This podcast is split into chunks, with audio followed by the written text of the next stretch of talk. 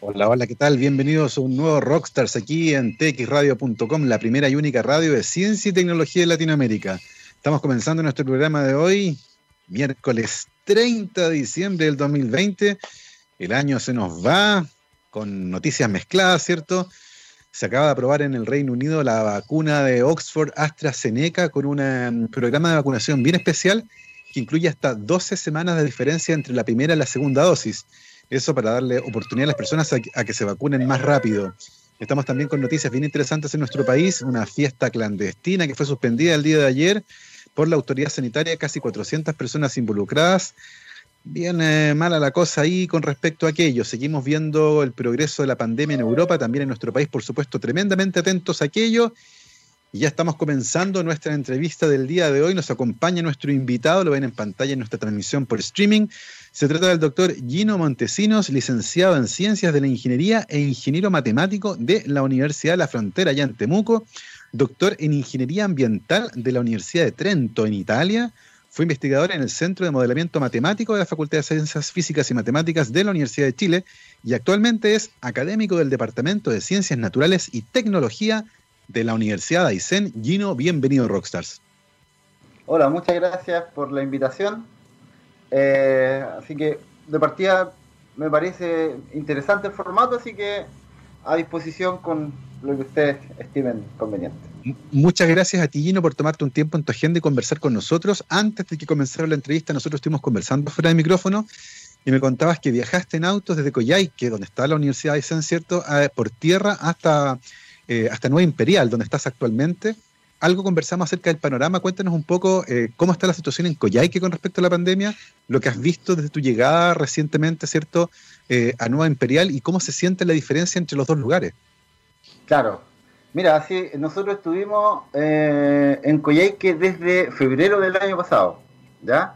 Nos fuimos a comenzar nuestra, nuestra jornada laboral, bueno, acá viven nuestros, nuestros padres donde estoy ahora. Entonces con mi señora nos fuimos y eh, llegamos ahí, como todo el mundo comenzó su año yo creo, por ahí por finales de febrero, y desde ahí no, nos movimos de Coyhaique, pasamos por periodos donde eh, era la locura en todo el resto del país y en Coyhaique no había ningún caso, de, hecho eh, comenzaron los primeros casos bien bien adelante en, el año, aun cuando el primer brote se dio, recuerden ustedes, en Tortel que fue en la región. Después de eso, eh, en algún momento hubieron brotes por casos bien bullados, ¿cierto? Ahí con una, un par de situaciones nocturnas. Pero después de eso, la cosa se comenzó a normalizar en el sentido que era, era cada vez más frecuente tener eh, números de alrededor de 10, 15 eh, contagiados por, por, por día. Y, y esas eran las cifras, estoy hablando de, estos números, pero regionales, tampoco eran tan, tan altos, eh, salvo el pic que ocurrió por ahí con 30 diarios, etcétera. Y yo creo que la gente allá se lo ha tomado bastante, eh, no sé si normal, pero eh, por ejemplo hacer confinamiento y cosas así era bastante más, más típico que en otras partes del país por, por, por las características del clima, ¿ya? Entonces yo creo que eso ayudó a que los números no fueran exorbitantes como en otros lugares. ¿ya? Eso sí, hay solo un hospital regional con las capacidades de, atender a la población. Entonces era súper complicado también que hubiera una explosión muy grande de esto. ¿ya? Y después nos vinimos ahora hace poco, hace un par de días, hacia Nueva Imperial, que queda al norte, ¿cierto? De la región de Aysén. Eh, demoramos alrededor de un día y medio en llegar acá nos vinimos por tierra. Y el panorama con respecto a, a, las medidas fue cada vez eh, disminuyendo, así como uno se desplaza por la carretera. Eso fue más o menos lo, que pudimos percibir, percibir con respecto a, a cómo se ve el, el cuidado, etcétera, de, de, la gente con respecto a eso. Con un panorama bien distinto, ¿cierto? La Araucanía con respecto a lo que está ocurriendo en la región de Aysén eh, tú nos contabas que el número de casos allá en la región de la Araucanía por comuna es similar al que hay en toda la región de Aysén y por lo tanto el llamado es a todos a que sigan cuidándose porque todavía nos queda pandemia para rato. Oye Gino, cuéntanos un poco, eh, en el caso tuyo, revisando tu, currículum, Eh, todo esto es ingeniería matemática, eh, que no es la típica ingeniería que uno escucha regularmente, ¿cierto? Que se imagina esto de la ingeniería civil probablemente, u otras relacionadas. Cuéntanos un poco qué fue lo que te llevó a esa ingeniería y cómo lentamente te fuiste perfilando eh, por el lado más bien académico y de investigación. Claro. Mira, fue el contexto cuando uno comienza a estudiar es de un chiquillo de 17 años, ¿cierto? Ya. 17, 17 años. Entonces, anda un poco por la vida eh, tratando de buscar cosas, muchas veces... Eh, uno no tiene muchas veces claro por qué quiere hacer las cosas, ¿ya? Eh, yo particularmente quería estudiar educación física cuando era cuando estuve en el liceo. Nunca me fue mal en las matemáticas, ¿ya? De hecho era quizás mi mejor ramo eh, mi, asignatura preferida junto, obviamente, con educación física. Eh, entonces me di la prueba preparándome con respecto a, o sea, para estudiar educación física, pero en, el, en, el, en la preparación eh, me fui dando cuenta que las matemáticas tenían elementos que yo no conocía, ¿ya? Y se me hizo bastante fácil cuando comencé a estudiar. Y de repente me encontré con esta malla, esta carrera que era súper rara, aún no, y suena un poco rara, ¿no? Entonces vi ingeniería matemática y la verdad es que ahí se me dio vuelta el switch en algún momento y ya me olvidé de, educación física y eh, empecé a ver la malla y básicamente era matemática todo el rato de diferentes nombres, nombres uno más complicado que otro, etcétera. Entonces fuera de, esas complicaciones, me pareció atractivo el panorama que ofrecía ir construyendo el conocimiento a partir de, esta rama, ¿no? que es tan esquiva para, muchos, porque básicamente es un miedo adquirido que, que uno tiene. Esa es un poco la historia. Así nace eh, el, el estudiar ingeniería matemática. Es interesante lo que menciona porque hemos conversado con otros matemáticos antes eh, y nos comentaban aquello que muchas veces la enseñanza de la matemática en el colegio eh, termina generando en los estudiantes una sensación súper incómoda, por un lado, eh, en el que la matemática en el fondo está todo hecho y que desde los griegos no hay nada más que agregarle a la matemática. y la verdad es que no es así, existen todavía problemas de matemática súper interesantes en los cuales se puede investigar. y por otro lado, la belleza de la matemática queda un poco oculta detrás de la fórmula, detrás del método para obtener un resultado, más allá de entender de dónde viene. por eso es interesante conversar justamente acerca de la formación en esta área. Eh, en el caso de la ingeniería matemática, cuéntenos un poco cuál es el perfil, eh, hacia dónde apunta el, tipo de profesionales que egresan y si es común que quienes egresan de esta licenciatura y quienes se titulan de esta carrera sigan después, por ejemplo, como en el caso tuyo, un camino por el lado de la investigación. Sí, mira, bien, es bien, común. Fíjate que eh, nosotros cuando ya estamos en el pregrado comenzamos a hacer ayudantía en el resto de las carreras, probablemente con mayor frecuencia que otras carreras. ¿Ya? Ese es un hecho. Entonces, desde, ¿a qué quiero ir con esto? Que desde el inicio uno eh, ya va teniendo una formación, no sé si predestinada eh, un poco a este ámbito más, más académico, pero si uno está metido como en la universidad de, de, otra manera, no solamente uno va a pasar los ramos, obviamente hay compañeros que sí, y esos también, ellos son los que terminan luego y comienzan a trabajar inmediatamente, en bancos, en industria, etcétera, pero hay un buen número que ya desde la formación de pregrado mismo tiene en el horizonte eh, seguir eh, vinculado al mundo de la universidad. Entonces eso, te predispone a, eh, a, ir orientándote hacia un, un pregrado, perdón, un posgrado, etcétera. Y por lo tanto, terminar haciendo un magíster es bastante más frecuente que en otras carreras. Y por supuesto, un doctorado también es más frecuente, aunque en esos años tampoco lo era tanto. Y y en el caso tuyo en particular, eh, de este interés que tenías de joven de estudiar, por ejemplo, educación física, de mirar esta carrera y darte cuenta que te gustaba mucho, que la encontrabas atractiva, que la matemática se te hacía un poco fácil, que además te pareció interesante el desafío, ¿qué cosas interesantes haces el final de la licenciatura, ¿cierto? Cuando uno ya logra tener un panorama relativamente claro del área en la que se metió. Eh, ¿Qué problemas o qué áreas en particular te resultaron interesantes de las matemáticas pensando en particular en lo que venía después en tu camino, en el fondo irte especializando? Mira, eh, esta, actividad o esta profesión tiene bastante relación con los computadores, con la programación. ¿Ya? Eh, entonces, eh, aquí uno combina mucha teoría con ponerla en práctica.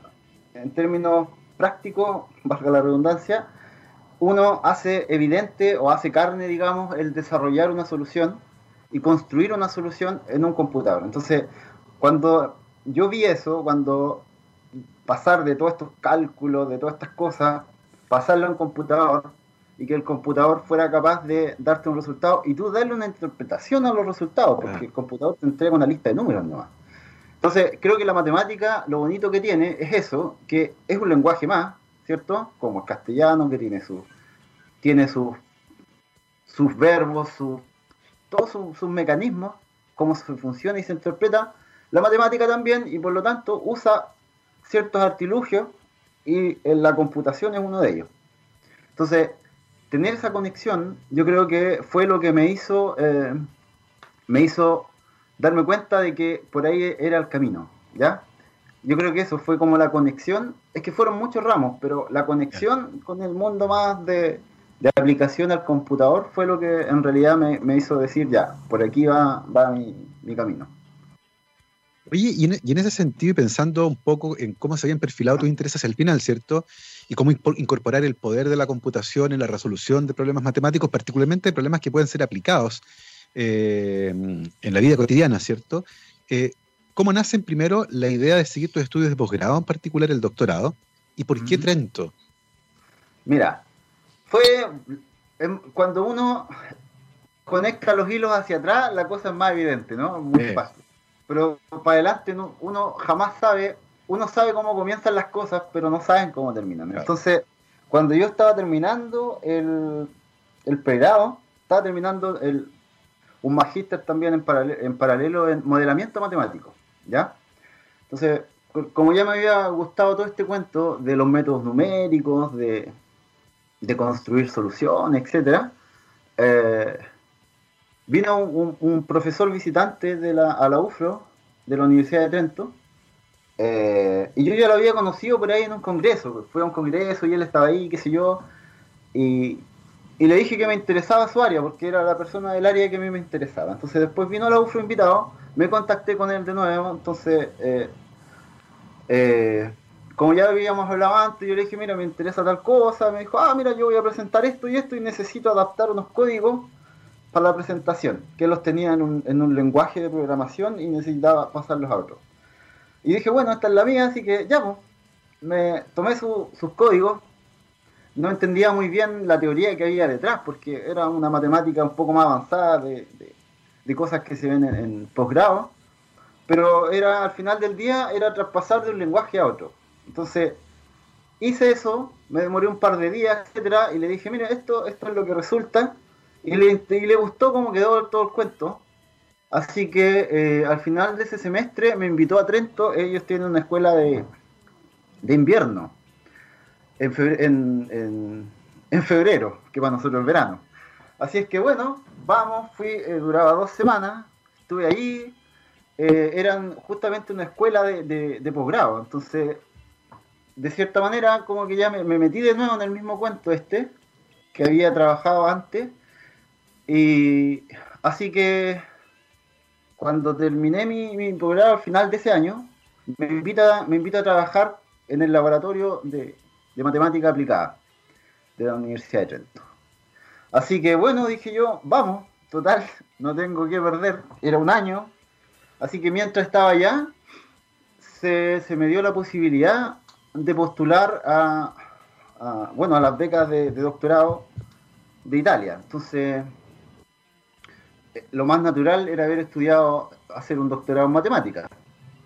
Pero bueno, un cuento de tiempo que las, postulaciones se hacían en, periodos diferentes y mi año aún no terminaba. Entonces, ahí por unas sincronizaciones postulé a la Escuela de Ingeniería Ambiental. Al final iba a terminar haciendo lo mismo igual. ¿Ya? Por eso que estudié en Ingeniería Ambiental. De hecho, mi tesis en Ingeniería Ambiental fue de, eh, que tenía que ver con la hemodinámica, que es el estudio de los fluidos sanguíneos, de la sangre derechamente, en el cerebro. Entonces, de hecho, ahí me preguntaban, todos los años había como un pequeño, una, uno hacía una pequeña presentación ya a las comisiones y en una oportunidad me preguntaron por qué yo estaba estudiando ahí, eso. Era una escuela de ingeniería ambiental, etcétera. Y, curiosamente lo que ocurre es que eh, nuestra sangre se comporta como, bueno, como lo hace el agua en una tubería, ¿ya? Lo único que estas tuberías son un poco más extrañas porque responden a la presión, ¿cierto? Exactamente. Entonces tienes dos sistemas, tienes por ejemplo las arterias que funcionan como si fueran un tubo, un tubo que su sección transversal se reduce eh, circularmente y después tiene el sistema venoso, que es como si una bolsa mojada se vaciara. O sea, son mecánicamente diferentes, por supuesto, pero en principio funcionan igual. Y todas esas cosas se modelan con las ecuaciones de, la ingeniería ambiental aplicada a los fluidos. Entonces, si te das cuenta, eso te lo permite. No quiero decir que es porque tú estudiaste matemática que puedes ver eso. Pero al final, mm. Eh, como cuando tú estudias matemática, así como en otras cosas, uno de los elementos que se te desarrolla es justamente la capacidad de ver patrones. Y ahí claramente hay uno. Oye, Gino, ¿y mm, qué tal la vida en Trento? Trento es una ciudad que es pequeñita, está al norte de Italia, cerca de la frontera con Suiza, ¿cierto? Al este de Milán. Eh, ¿qué, tal, ¿Qué tal la vida en Trento? ¿Qué te pareció? Mira, me pareció eh, interesantísimo vivir. Al final, con todo esto que te conté, viví como cinco años entre ¿Ya? Entonces, obviamente, primero no entendía nada de italiano y la típica, no, pero si el italiano es como el español. Y eso te, Con eso uno comete un montón de errores, ¿ya? Sobre todo nosotros acá con los comerciales eh, a mangiare tonino, etcétera, uno pensaba que era todo como, como lo mismo. Entonces, uno trata de meterle como la españolización y ahí deja trabajo. Como el portuñol una vez me acuerdo que fui a comprar, fui a la cafetería y pido un pan. Aprendí que se, decía panino. Entonces pedí un panino y me habían preguntado todo el rato, ¿caldo? Y yo decía, no, panino. Con un pan está bien. Entonces me pareció raro que, que me vendieron un pan con caldo. Bueno, esta gente rara, decía yo, comerán caldo como a las 10 de la mañana, claro. Bueno, y un día me quedo, me quedo al lado comiéndome mi pancito, al lado del mesón, y llega otro tipo y pide un pancito frío. Claro, no, y hacía un calor, pero la gente pedía caldo. Y claro, el caldo ahí entendí que el caldo era caliente. Entonces me preguntaban siempre si querían pan caliente. Yo nunca me comí un pan caliente porque pensé que Entonces, cosas así eh, van pasando todos los días. Y después uno aprende el idioma, que es lo primero que cuesta un poco por esto, por la familiaridad de, los idiomas. Pero después la ciudad es bonito, qué sé yo, es una ciudad llena de, castillos alrededor. En Europa en realidad es como medio parecido todo, ¿no? Obviamente los lenguajes y la cultura varía un poco de, país en país, incluso de región en región. Pero vivir en Europa me parece eh, que fue una experiencia valiosa. Oye, Gino, ¿y pensaste en, quedarte por allá en Italia o tal vez en Europa haciendo tu carrera? Eh, y, eventualmente, ¿cómo se gesta tu, regreso a la Chile, el postdoc ahí en el Centro de Modelamiento Matemático? Sí, mira, fue. Mm, cuando terminé el doctorado, era este, estaba, estaba explotando recién este problema económico que, ¿se acuerdan? Que ocurrió con España, fue el primer país que dio la alarma eh, entonces comenzaron a, bueno, a perderse un montón de empleo. Las universidades se vieron también mermadas porque eh, acceden a muchos recursos de la Unión Europea a través de proyectos, etcétera. Entonces, de hecho, había, un, eh, había una posibilidad de seguir ahí en Trento y otro de hacer un postdoc en Génova. Entonces, algunas becas, por ejemplo, la que daban en la Universidad de Trento, se accedía con unos bancos que todos los años habían dado una beca para los bancos. Los postdocs son típicamente de, dos años, tres años, etcétera. Entonces, ese año no dieron fondos y por lo tanto no, no, se abrieron programas de, de postdoctorado. Ya, aparte que en ese tiempo yo hacía o trabajaba en el grupo y, el, y uno trabaja en lo que trabaja el grupo. Y el grupo trabajaba en ese entonces en eh, trabajaba en hemodinámica, por lo que te contaba, porque en ese momento estaban comenzándose con, eh, con estudios de la esclerosis múltiple asociada al sistema venoso. Nunca antes había, se había estudiado ese approach. Fue un tipo, Zamboni, no sé si por ahí lo has escuchado, que como que hizo una pequeña revolución y el comité científico de Italia no le permitió hacer eh, seguir con experimentaciones con humanos en los comités de, ética. O sea, experimentaciones con humanos suena feísimo, pero en realidad eh, era un poco eso. Así que recurrieron un poco a la ayuda de ingenieros, entonces fueron a la escuela de ingeniería ambiental, había matemáticos que estaban con toda esta locura, entonces se eh, estudió todo este cuento bajo este approach de simulaciones. Y por lo tanto, el postdoc que yo podía ver y los que estaba viendo eran, eran en esas áreas.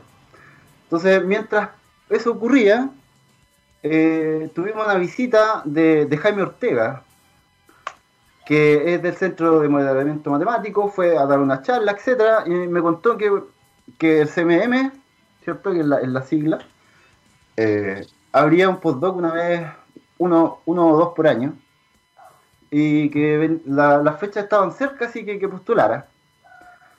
Obviamente postulé y eh, tuve la fortuna de, ser uno de los dos eh, cupos de ese año. Así es que puse en la balanza Italia, Europa, bonito, pero no tenía nada. Yo estaba con mi señora, entonces por fortuna no, hasta en ese momento no teníamos hijos, así que tampoco era tan terrible si no, no conseguíamos nada, pero pero teníamos esto otro, la Chile con su CMM, era una oportunidad súper interesante, bonita, aparte que nosotros somos de acá del sur, somos chilenos, siempre eh, estamos pendientes de la familia, entonces era una oportunidad para volver. Y así que la tomé. Ahí está, pues ahí terminó entonces nuestro invitado del día de hoy desde Trento, de vuelta ahí en Buchef, en la Facultad de Ciencias Físicas y Matemáticas, en el Centro de Modelamiento Matemático, aplicando todo lo que había aprendido durante sus estudios de pre y posgrado.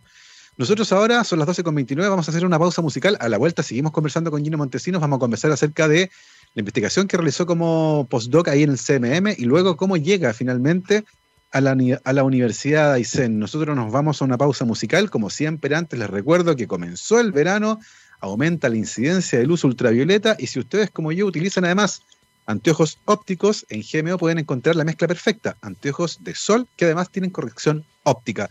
Así que ya lo saben, vayan a gmo.cl y podrán encontrar los modelos, podrán vitrinar online y además pedir hora para que los atiendan, gmo.cl. Vamos ahora a hacer una pausa musical, vamos a escuchar a Nick Cave and the Bad Seeds. Esto se llama The Ship Song, vamos y volvemos. En rockstarsdetxradio.com, miércoles 30 de diciembre del 2020. Estamos conversando el día de hoy con el doctor Gino Montesinos, licenciado en Ciencias de la Ingeniería e ingeniero matemático de la Universidad de la Frontera allá en Temuco, doctor en Ingeniería Ambiental de la Universidad de Trento en el norte de Italia y lo dejamos ahí cuando volvió a incorporarse como investigador postdoctoral en el Centro de Modelamiento Matemático de la Facultad de Ciencias Físicas y Matemáticas de la Universidad de Chile. Cuéntanos un poco, Gino, eh, ¿qué trabajo estuviste haciendo, qué líneas de investigación eh, estuviste incorporándote cuando estuviste trabajando ahí en el Centro de Modelamiento Matemático de la Chile? Mira, eh, cuando vuelvo a Santiago, el 2014, ¿ya? Vuelvo a Chile, en realidad, eh, llego el día que están sacando los mineros. Ah, mira. Llegué, como en el minero 3. no, llegué justamente cuando estaba todo eso, esa revolución, etc. Eh, y llego al CMM a trabajar el primero de mayo. Me citan ahí, era mi primer trabajo, así que yo llegué el primero de mayo, estaba todo cerrado, por supuesto. el día del trabajo. El día del trabajo, claro. Así que eh, tuve que esperar, era un fin de semana feriado, me acuerdo, así que eh, volví el lunes recién. Y claro, entro ahí, etcétera. Estaba Jaime, por supuesto. Al final, obviamente, ahora somos amigos. Eh, entonces, en ese momento era como ver, bueno, qué es lo que hay que hacer. Eh, mi objetivo ahí era entrar en un grupo de investigación de problemas inversos. ¿Ya? Un problema inverso es un. Obviamente es la antítesis a los problemas directos. Entonces, ¿qué es un problema directo? Es lo que uno típicamente resuelve en todo contexto. Es decir, eh, tú tienes un parámetro, una condición inicial o una ecuación, qué sé yo, ¿cierto? Y te da una solución. ¿Ya? Bien. El problema inverso, el nombre un poco lo dice, ¿cierto? Es todo lo contrario, que en este caso sería, tú conoces las soluciones, típicamente la ley que lo describe o que gobierna la solución que obtuviste, pero desconoces ciertos elementos interiores como parámetros, condiciones iniciales, etcétera. Entonces, eh, como te podrás dar cuenta, es un concepto bien general. Esto se puede aplicar a un montón de cosas, de la vida diaria, etcétera. Pero en ese momento se quería estudiar precisamente problemas inversos aplicados a eh, leyes de conservación, ¿ya? Y por otro lado, en mi doctorado yo trabajaba en leyes de conservación. Todo esto que te conté de, las ecuaciones de la sangre y todo eso, al final era un medio o un resultado que venía de aplicar o, de resolver modelos de cierto tipo. Ese cierto tipo eran leyes de conservación. Entonces yo más o menos tenía ese bagaje.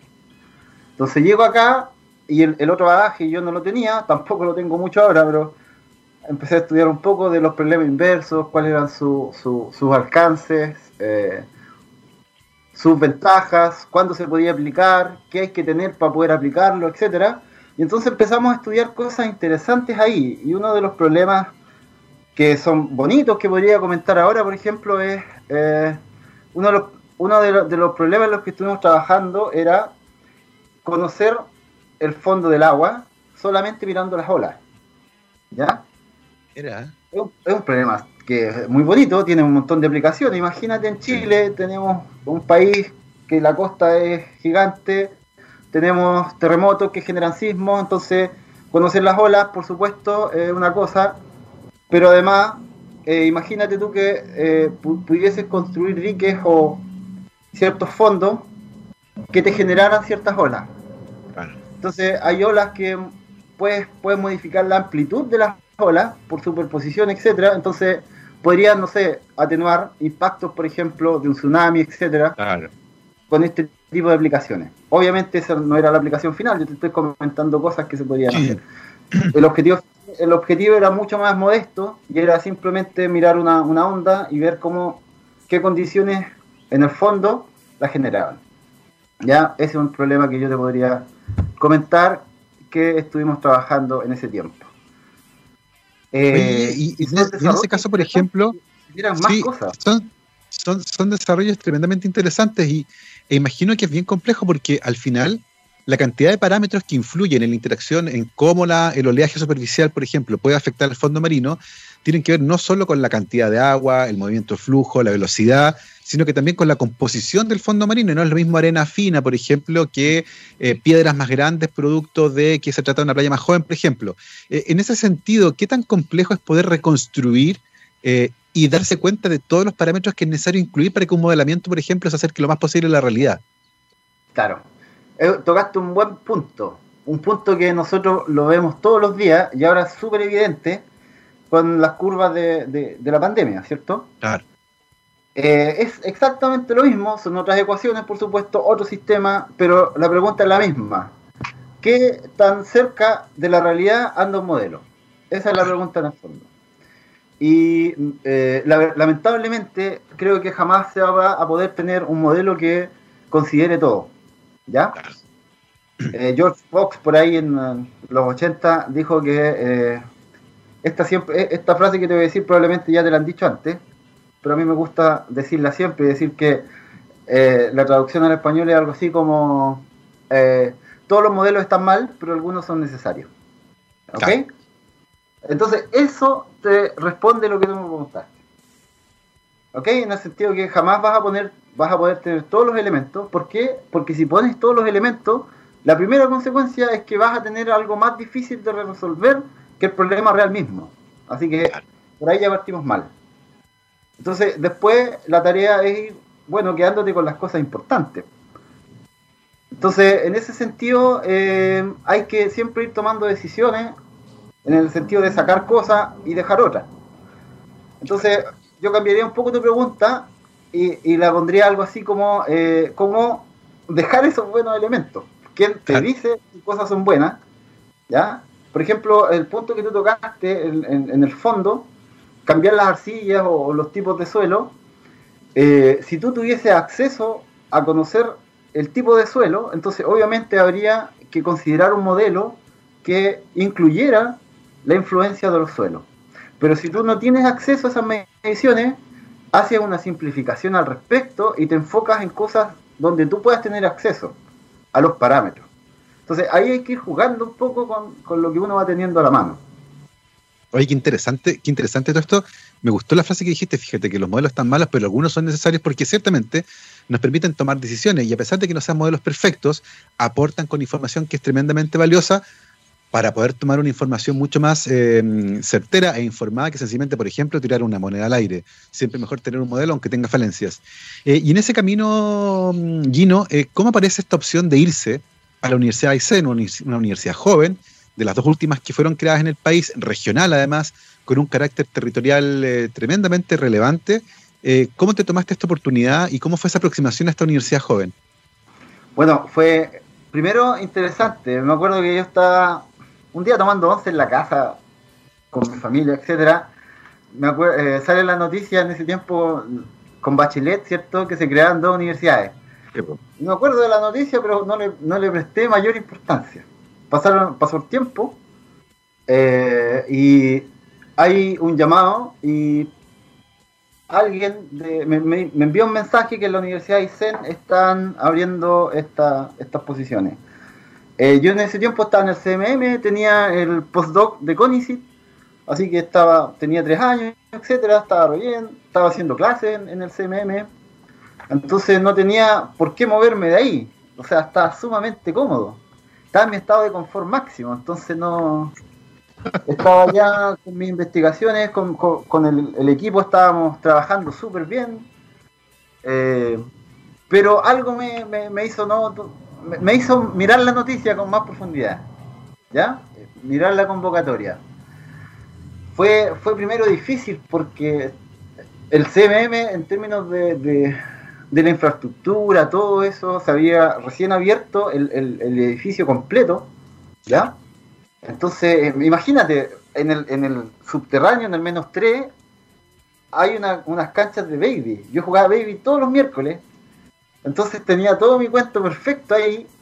Eh, y ahora que me dices, no sé si me arrepiento ahora, pero no, nunca me arrepentí, no, nunca me arrepentí, pero en ese momento no tenía nada que me hiciera moverme, algo me despertó la, el interés. Eh, y después, por supuesto, entre más uno piensa las cosas, más va descubriéndole elementos. Entonces, mm. en algún punto, eh, hablé con, con gente que yo que, trabajaba acá, ¿ya? Con amigos ahí hablé con Carlos Zamorano, que en ese momento yo estaba acá, y me cuenta que era una universidad que estaba partiendo, que tenías que hacer del señor Corales, del tomador de leones, tenías que hacer de todo.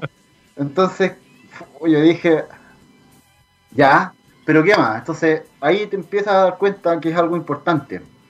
¿Por qué? Porque, porque por ejemplo, las clases que uno hace en otras universidades, eh, te pasan el programa y tú sigues básicamente el programa, tú le puedes agregar un par de elementos, etcétera. Ah, Aquí no había nada. Tú tenías que hacer esos programas. ¿Y que iban a hacer los programas que iban a recibir el resto de los profesores? Es un pequeño detalle de cosas que te ofrecía este proyecto que en otras partes no los ibas a tener. Entonces, construir el construir era yo creo que lo que más me llamó la atención en ese momento. De hecho, el, desafío justamente de participar en un proyecto educativo de investigación, que además tiene una fuerte vinculación territorial como el de una universidad regional que están haciendo, es algo que han destacado todos los académicos que han pasado en la Universidad de Aysén, esto de sentirse parte de un proceso que es tremendamente importante y que además eh, las personas de la zona lo habían esperado durante muchísimo tiempo, porque antes la única opción era irse ya sea a Punta Arena o a Valdivia o otra vez a Temuco, Puerto Montt a estudiar. No había otra opción de hacerlo y por lo tanto el proyecto tiene varios elementos que lo hacen súper significativo. Eh, y en ese sentido además tiene otra, otra lista que es súper relevante y es que dejas de ser un investigador postdoctoral trabajando para un proyecto y te conviertes en un académico que intelectualmente es independiente y por lo tanto comienza a trabajar en sus propias ideas. Eh, en ese sentido, ¿cómo asumes ese desafío eh, y por dónde se desplazan tus ideas para presentarlas como tus líneas de investigación? Sí. No, es un tema, es un desafío y un peligro lo que tú dices, Gabriel, porque imagínate, tú estás en un estado de confort, tienes un equipo que básicamente se van generando ideas en equipo y tú participas en ese andamiaje contribuyendo con lo que tú sabes hacer. Claro. ¿Cierto? Entonces, ahí tocaste un punto importante, porque cuando te vas a, proyectos como este, estás solo al inicio. Mm. ¿Ya? Entonces, al inicio tienes que ir viendo, obviamente la fortuna de todo esto es que uno va manteniendo sus lazos, sus contactos. Pero sí tú tienes que ver para qué quieres esos contactos. Entonces tú no puedes decirle, oye, ¿qué, ¿qué podemos trabajar? Si tú tienes que llegar con algo y decir, ¿sabes qué? Tengo esta idea, desarrollémosla. Eh, entonces, el, cuento ahí es cómo buscar esas ideas, porque las ideas no caen. Uno no abre un libro con ideas. Pues. Si uno está ahí un día tomándose una chela y te cae una idea. Exacto. ¿Ya? Obviamente son todas ideas que están en el contexto de lo que uno sabe hacer, obviamente. Entonces, eh, ahí, ahí yo creo que fue muy importante haber tenido este contacto que tuve eh, en el CMM mis amigos que hice ahí, mis colaboradores, la gente de Trento también, etcétera, otros colaboradores que han salido en el camino, etcétera. Eh, entonces, básicamente, esos primeros años, esto fue el 2017, en 2017 creo que publiqué uno o dos papers porque no, no tenía más tiempo, o sea, teníamos que estar ahí haciendo otras cosas, etcétera. Eh, pero también conversando con otros colegas, lo que pasó ahí fue interesante porque llegamos todos como a una sala común. ¿Ok? Eso en otras universidades no pasa. Cada uno llega a su oficina. Aquí, en la Universidad de Aysén, no teníamos oficina, aún no la tenemos. Eh, compartimos espacios comunes, los académicos. ¿Qué genera eso? Genera que tú conoces, por ejemplo, a un agrónomo, a un ingeniero forestal, a un físico experimental, a un físico teórico, a un médico, a una médica por ahí, etcétera, eh, a un ingeniero industrial. Entonces, en, las conversaciones que se dan en, reuniones sociales, etcétera, uno conversa lo que hace y uno conversa los problemas que tiene el área. Y eso que creo que me salvó el primer año. Porque ahí eso fue un reservorio de ideas y de futuros proyectos que aún no, muchos de ellos todavía ni, se comienzan, pero están ahí en carpeta. Oye, ¿sabes qué? Lo que acabas de decir es, es, es algo que es bien notable. Eh, y uno de los problemas que los académicos usualmente mm, comentan, justamente de la interacción con sus colegas, es que existen pocas oportunidades de interacción. La mayor parte del tiempo llegan a su oficina, se encierran en su problema, eh, tienen poca forma de comunicarse con otros colegas que pueden trabajar en cosas que pueden ser súper interesantes y en las que incluso pueden emerger colaboraciones. Eh, el desafío es cómo se mantienen, por ejemplo, esa comunicación fluida con colegas de otras áreas que puede enriquecer, por ejemplo, tu línea de investigación y tú, por supuesto, la de tu colega, eh, una vez que ya tengan todos oficina y, comienza esta rutina un poco de encerrarse. Eh, se soluciona, por ejemplo, haciendo seminarios departamentales donde la gente va a compartir sus problemas, pero parece particularmente en el caso de la Universidad de ISEN, esta convivencia permanente, ¿cierto? Donde uno comenta sus problemas con otros, parece ser, como tú lo señalas, un vehículo súper interesante para que aparezcan colaboraciones, ¿no? Sí, no, eh, es tremendamente importante, pero tampoco quiero como, como idealizar ese contexto. De hecho, nosotros eh, muchas veces hemos, como, no nos ha gustado muchas veces esa situación porque tiene cosas buenas y malas. Lo mala, la mala es que tú a veces quieres tener una videoconferencia y molesta a todo el resto. Claro, por supuesto. O atender a alguien. Entonces, yo creo que como todo en la vida tiene cosas buenas y malas, y eh, esta, este, este modo de trabajar y de estar todos juntos tiene cosas buenas y esas cosas buenas son las que estamos destacando ahora mismo. Oye, y en ese sentido, ¿qué, proyectos o ideas interesantes han emergido a partir de esas conversaciones y colaboraciones con tus colegas? Mira, hay, hay un montón de, de, cosas que, que se han conversado pero no se han tenido tiempo de hacer. Claro. Yo, por ejemplo, ahora te podría comentar una, eh, que es, por ejemplo, a, hay un, colega, un amigo que eh, agrónomo eh, y que tiene mediciones, por ejemplo, de bichos en la Patagonia. Muchos de ellos nunca se habían catalogado, etcétera, y muchos de ellos se alimentan de diferentes cosas. Entonces, cuando tú haces muestras, pones unos, unos vasitos, yo tampoco sabía, como matemático jamás hubiese sabido si no se quitaba ese lugar. Entonces vamos poniendo como pocillitos, en, hacen una malla rectangular y ponen pocillitos y ahí caen los bichos y los van a ver al otro día. Que me perdonen los colegas de la manera que ¿Qué pasa ahí? Que tú puedes, puedes ver los nodos, puedes verlo como una red y esos puntitos son nodos de la red y por lo tanto puedes tener individuos en esa red. Entonces, una de las cosas que habíamos conversado, por ejemplo, era, eh, tú sabes que hay unos conjuntos que se llaman los conjuntos de Voronoi, ¿ya? Que es, un, que es algo más del contexto de la matemática que, que, tiene que ver también con, un juego de competencias. Por ejemplo, las farmacias están ubicadas en esos lugares, ¿por qué? Porque cuando se ponen ahí, gobiernan cierta región, entonces otra farmacia se pone, pero no se pone en cualquier parte, sino que para, para también hacerle competencia a la área dominante, eh, que, domina. Ya, ese principio eh, se puede modelar con estos conjuntos de Voronoi. Entonces la idea era ver estos bichitos y ver si ellos también tenían algún comportamiento por zona que seguía esa distribución de, de por ejemplo. Esa es una de las cosas que salían en estas reuniones es súper interesante porque es la aplicación de la matemática a un problema práctico de un área que es distinta a la tuya, ¿cierto? En este caso, la entomología, para tratar de ver cómo las poblaciones de insectos compiten por el espacio, por el alimento, cómo interactúan entre ellas eh, y poder entender de mejor manera el entorno.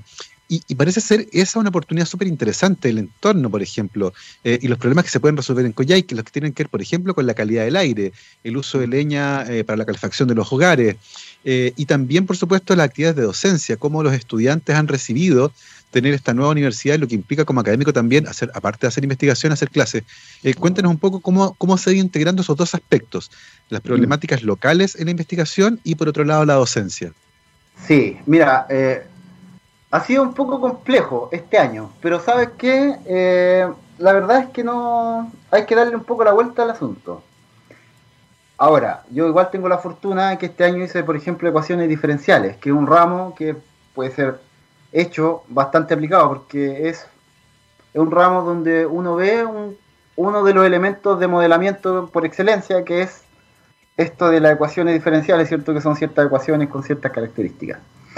Y entonces este año eh, hicimos un par de proyectos que se podrían que se podían enfocar con esto. Todavía no termina el semestre, así que de hecho nos queda un proyecto más que vamos a hacer luego, pero ya hicimos uno que tenía que ver con ver la envolvente térmica de, tu casa. Entonces, con la ley de enfriamiento de Newton, que es, un, que es una, una ecuación súper simple que se ve en ecuaciones diferenciales, teóricamente, pero acá tú lo puedes poner en contexto y ver, por ejemplo, la eficiencia energética de tu casa. Medir las paredes, medir una puerta, medir una ventana, y ellos también tienen clases con, los profes de física donde ellos ven Arduino, ven todo esto, estos otros sistemas de medición y cosas. Entonces, muchos de ellos tenían Arduino para medir cosas. Entonces, este proyecto básicamente buscaba que utilizaban, utilizaran esas herramientas y pudiesen ellos interpretar sus resultados diciendo que eh, la, eh, la, envolvente térmica de su casa era tanto por la ventana, tanto por cual otra cosa, y además se le pedía ahí alguna recomendación, quería usted para mejorarla, qué sé yo, que a las 11 de la noche tuviese una temperatura de 18 grados, por ejemplo. Es una pregunta más para que ellos desarrollaran un poco su... Pero te das cuenta, se pueden ir incorporando elementos ahí. Y eso es lo que hemos tratado de ir haciendo. Ahora no es fácil y quizás no resulta bien, pero al menos estamos ahí tratando de hacer cosas. Pero es súper interesante porque ciertamente eh, la temperatura y la calefacción en una ciudad como Coyhaique, que es bastante austral, ¿cierto? y el uso de leña, que además puede tener un impacto negativo en la salud de las personas, eh, merece este tipo de atención. Son problemas que se repiten en otras ciudades de Chile. En Temuco, por ejemplo, ocurre en Los Ángeles, en Osorno, donde la leña se ha convertido en uno de los principales eh, medios de calefacción de los hogares y por lo tanto la eficiencia térmica, en este caso estudiada a partir de cómo se disipa el calor de los materiales del área expuesta, ciertamente eh, permite una aproximación súper interesante a ese problema en particular. Oye, Gino, eh, cuéntanos un poco cómo vislumbras el futuro. tú nos contás, la Universidad de ICEN está naciendo, se está consolidando, está creciendo, están trayendo nuevos académicos. ¿Cómo visualizas tú el futuro del, del proyecto y cómo visualizas tú el futuro además de tus líneas de investigación y las preguntas que vienen en el camino? Mm, mira, claro, ahí son tres preguntas en uno. Voy a partir por la primera. ¿Ya? Eh, ¿Cómo veo la universidad? en el futuro, eh, claramente, eh, no es que ahora este, estemos mal, pero por ejemplo, aún no tenemos nuestro, nuestro edificio. ¿Ya? Por, obviamente porque hay que pasar por licitaciones públicas y cosas que son externas a, a, lo que uno quisiera, ¿no? Pero ya este año, por ejemplo, se termina un, un edificio donde ya va, va, a albergar a una parte de la universidad y a esperar después del 2023 otra parte ya más definitiva. ¿Por qué digo esto? Porque tener una casa donde hacer las cosas siempre es fundamental. ¿Ya? Entonces, a la falta de eso, nosotros ahora básicamente se trabaja con lo que hay. Los espacios donde estamos son cómodos, están súper bien, pero no es tu casa. Eso es lo primero y lo que me gustaría dejar así en claro. Entonces, veo que en el futuro la cosa va a estar bien, porque vas a tener de partida eh, raíces donde comenzar a echar tus semillas y no moverse de ahí, digamos. Eso, y después, con respecto a mis líneas de investigación, eh, yo trabajo en cosas de. Eh, yo trabajo en métodos numéricos, ¿ya? De una clase de métodos numéricos que son de volúmenes finitos, de alto orden, etcétera, que la gracia que tienen es que te dan aproximaciones con súper buena resolución, ¿ya? Pero es eh, una... Yo trabajo en una metodología, es como que si tú trabajas construyendo martillos, después viene un maestro y hace una casa con el martillo. Yo trabajo en, la construcción de herramientas. Entonces, en ese sentido mi investigación creo que va a seguir igual, eh, con ese tipo de, trabajos que yo hago, por ejemplo, eh, ahora estamos trabajando con la gente de Trento de nuevo porque una metodología que desarrollamos con un colega de Estados Unidos ahora en, febrero, eh, que obtuvimos un, una fórmula que permite acelerar un procedimiento que antes lo había, había que hacerlo a mano o en un computador, ahora se hace en, en una cosa súper compacta y eso se usa como un bloque para construir otros métodos numéricos, así que ahora estamos resolviendo de nuevo ecuaciones de la sangre en una red y entonces, ¿por qué? Porque va a acelerar todo lo que se había hecho antes. Entonces, ese tipo de elementos que aparecen así de la nada, siempre están presentes. Así que por ese lado yo no veo que haya ningún problema, al contrario, creo que va a seguir bien la cosa. Eh, y luego, bueno, hay que postular a proyectos eh, con ANIT, etcétera. Entonces, yo no te puedo decir ahí que me voy a ganar alguno, o sería ideal, pero, pero al menos hay que estar postulando. Sí, pero lo veo bien. Veo, veo, auspicioso también por ahí el, asunto. Esa es la mirada al futuro, entonces. Esperamos que te vaya muy bien en las, futuras postulaciones. Eh, y esperando, cierto, con ansias la consolidación de la Universidad de Ser, como decía, en un territorio que hace rato esperaba que llegara ahí la universidad. Es la una de la tarde en punto y le queremos agradecer a nuestro invitado del día de hoy por habernos acompañado, el doctor Gino Montesinos, licenciado en Ciencias de la Ingeniería ingeniero e ingeniero matemático de la Universidad de la Frontera allá en Temuco, doctor en Ingeniería Ambiental de la Universidad de Trento en Italia, actualmente académico del Departamento de Ciencias Naturales y Tecnología de la Universidad de San Gino. Queremos desearte un feliz fin de año, que sea un buen comienzo del 2021 lleno de éxitos y por supuesto de proyectos de investigación nuevos. Muchísimas gracias por habernos acompañado el día de hoy, Gino. Gracias a ustedes por la invitación. Lo pasé muy bien, el tiempo pasó volando. Exactamente, así este programa. Tan entretenida la conversación que el tiempo pasa volando. Nosotros nos vamos, querido Gabriel, también. Que estés muy bien allá en los botones. Yo los dejo con Oasis y esto se llama Wonderwall. Que estés muy bien. Nos vemos. Chao, chao.